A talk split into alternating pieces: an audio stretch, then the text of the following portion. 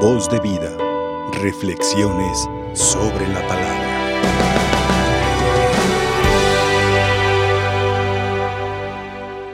Queridos hermanos, en este día el profeta Jeremías nos invita a reflexionar una parte muy humana, difícil de entender inclusive en nuestro tiempo actual.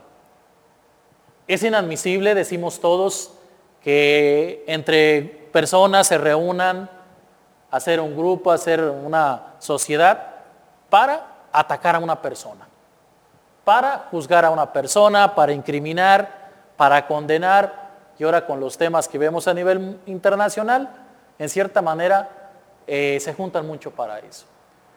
Desde el tiempo de Jeremías ya había gente que no le gustaba escuchar la verdad ya había gente que no le escuchaba, no le gustaba escuchar lo que es válido, lícito ante la ley de Dios y ante la ley humana. Y por eso Jeremías dice, Señor, lloré para que tu cólera sea parte de ellos que me quieren procurar el mal. ¿Cuántos de nosotros, queridos hermanos, en cierta manera durante la vida hemos nosotros procurado hacer el mal a alguien? en la familia, en los grupos sociales, en los grupos de amistad, en los grupos de diferentes laborales y empezamos a, a veces maquinar ese tipo de situaciones difíciles que son anticristianas, antihumanas, antievangélicas y anticristianas o ante, ante Cristo. Hay totalmente contra él. El profeta Jeremías solamente nos da la pincelada de decir, aguas con esto. Aguas con juntarse para procurarle el mal a alguien. Aguas para consensuar, para buscarle el mal al justo. Si es justo, ¿por qué él buscarle el mal? Sería la pregunta de los 100 millones, ¿va? ¿Por qué? Hay una situación en el libro de Jeremías interesante que a Jeremías le procuran en cierta manera el mal porque él es un profeta de oráculos de verdad, de justicia, de señalar lo negativo de aquel momento espiritual, de aquel momento humano en el tiempo de Jeremías. Hoy los profetas, hoy nosotros hemos dejado ser muchos profetas. Nos, da miedo hablar la verdad. Inclusive si te pregunta algún tránsito que te pasaste la luz roja, es no, no, no, no, no vi. Y te la pasaste. Es decir, es una verdad. Pero uno justifica su mentira. ¿Cómo será en lo de Dios? ¿Cómo será nuestra vida espiritual? ¿Cómo hacerle para transformar nuestra vida? Hermanos, la verdad. Si Dios me está pidiendo que me convierta, tengo que convertir. Si Dios me está pidiendo que ame, tengo que amar. Pero no como un mero mandato. Porque amar por amar pues, es igual no hacer nada. Se vuelve estéril, no da fruto. Amar porque quiero estar con el amor increado, estar con el amor fuente y origen de todo bien en el universo. Hermanos, busquemos la verdad. No nos pongamos de acuerdo, como dicen algunos, vamos a ponerle una trampa al justo y a ver qué pasa. A veces en la familia es muy dado a ponerle trampas a los hermanos, a los hijos, sobre todo cuando hay alguna herencia por ahí que pelear, cuando hay alguna conveniencia que sacar de provecho. Eso no es justo ni es la verdad, porque torcidamente se actúa con un sentimiento negativo o doloso. Jeremías oraba inclusive por aquellos que lo perseguían, por aquellos que lo calumniaban, por aquellos que le tendían trampas. Y así es, así actúa el mal, hermanos. Un espíritu que en su corazón trae más parte de maldad, una persona que engendra o deja engendrar en su interior la maldad, tiende siempre a hacer esta actitud que dice Jeremías. Empieza a confabularse. No, pues fulano dijo esto, no nos conviene, cállenlo. Perengano anda diciendo otro, tampoco nos conviene, al de un chisme.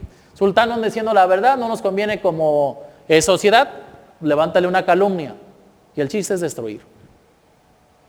Estamos en cuaresma, Dios nos invita a la verdad y a la conversión permanente. ¿Cómo vivir entonces la verdad? El Evangelio, hermanos, nos invita a reflexionar en qué le pedimos a Jesús. ¿Qué le pides? Llega una señora, mamá de dos de los discípulos de Jesús, y pide un privilegio. Un privilegio que en cierta manera a veces muchos de nosotros pensamos que, que Dios nos va a privilegiar de diferentes maneras, no sé, haciéndole peticiones de todo el día, todo el tiempo, y no. Dios no, no tiene privilegios aquí en la tierra para nadie. El mayor privilegio, antes de ser privilegios externos, ya es la vida, ya es su amor, ya es su misericordia, ya es dejarnos poder decirle a alguien, movernos, hablar, comer, vivir, respirar. Ya, ese es el gran privilegio. No ocupamos más. Pero siempre en la vida hay gente que, bueno, no es muy común, pero la hay, de que quiera a nivel, que quisieron ver a Jesús como político. Quieres toda la derecha. A ver si pega, ¿verdad? Jesús no es un político. Jesús es el Salvador, es el Redentor, es el que nos enseña a hacer las cosas bien. Qué triste es que si saben que Jesús lo van a matar, lo se acaba de decir, lo van a crucificar, ah, y llega esta señora con sus dos hijos y le pide este privilegio. Pareciera que a veces en nuestra vida sabemos que nos va, que Jesús lo están crucificando y nosotros estamos cantando y bailando como si no nos doliera nada. Hermanos, el privilegio que Dios nos da todos los días es el don de la conversión, el don del amor, el don de la vida. Luchemos por ese privilegio. Y ese privilegio que lo ha conquistado con clavos, con corona de espinas, con flagelo en su cuerpo, con gota a gota de su sangre. Ese privilegio de estar con Él en la eternidad al ser redimidos y rescatados por su pasión, muerte y resurrección, que en ese tiempo cuaresmal recordamos. Ese estar con Jesús permanentemente con una actitud de conversión. ¿A qué les invito, hermanos? Primero, a que sepamos nosotros ser despojados y que renunciemos a todo tipo de mentira.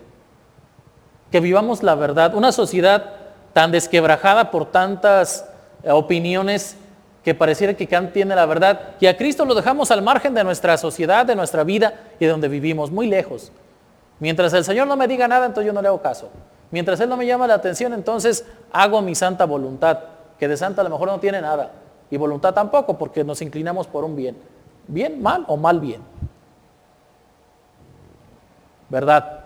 Una conversión auténtica, que nos lleve a depositar en el corazón humano eso que necesita, el consejo, la sabiduría de las palabras, el poder ayudar a los demás de una manera u de otra, el poder hacer algo por los demás, sea su servidor.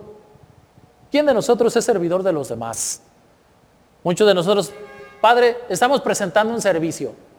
¿Cómo presentas ese servicio? ¿Con qué intención lo presentas? ¿Cuál es la remuneración que a veces damos por el servicio o pedimos por el servicio? Hermanos, servir al Señor en cierta manera, es un mandato desde el nacimiento. Seguir a Cristo, pero por amor. Y el amor nos trae muchas bendiciones, nos trae muchos regalos. El amor nos trae paz, verdad. El amor nos da, en cierta manera, armonía en nuestro interior. No nomás es por un amor de inherente, sin vida, estéril, es un amor vivo y eficaz. Pidémosle al Señor, hermanos, que nos dé la gracia de ser sus servidores con una autenticidad de corazón. Señor, yo no quiero estar ni a tu derecha ni a tu izquierda, quiero estar en tu presencia. Señor, yo no quiero estar ni a tu derecha ni a tu izquierda, quiero servirte con alegría. Señor, yo no quiero sentarme ni aquí ni allá, yo quiero hacer y vivir y valer tu voluntad en mi vida. Que el Señor, hermanos, nos dé pues su espíritu, como se lo concedió también a la Beata Santa Concha de Armida que celebramos hoy en este día, para poder nosotros pedirle al Señor la gracia de poder tener luz en nuestro corazón y en nuestra mente, en nuestras palabras y nuestros hechos, que no vayamos en contra de lo que ya de por sí tanto tiene el mundo contra el mismo cristiano.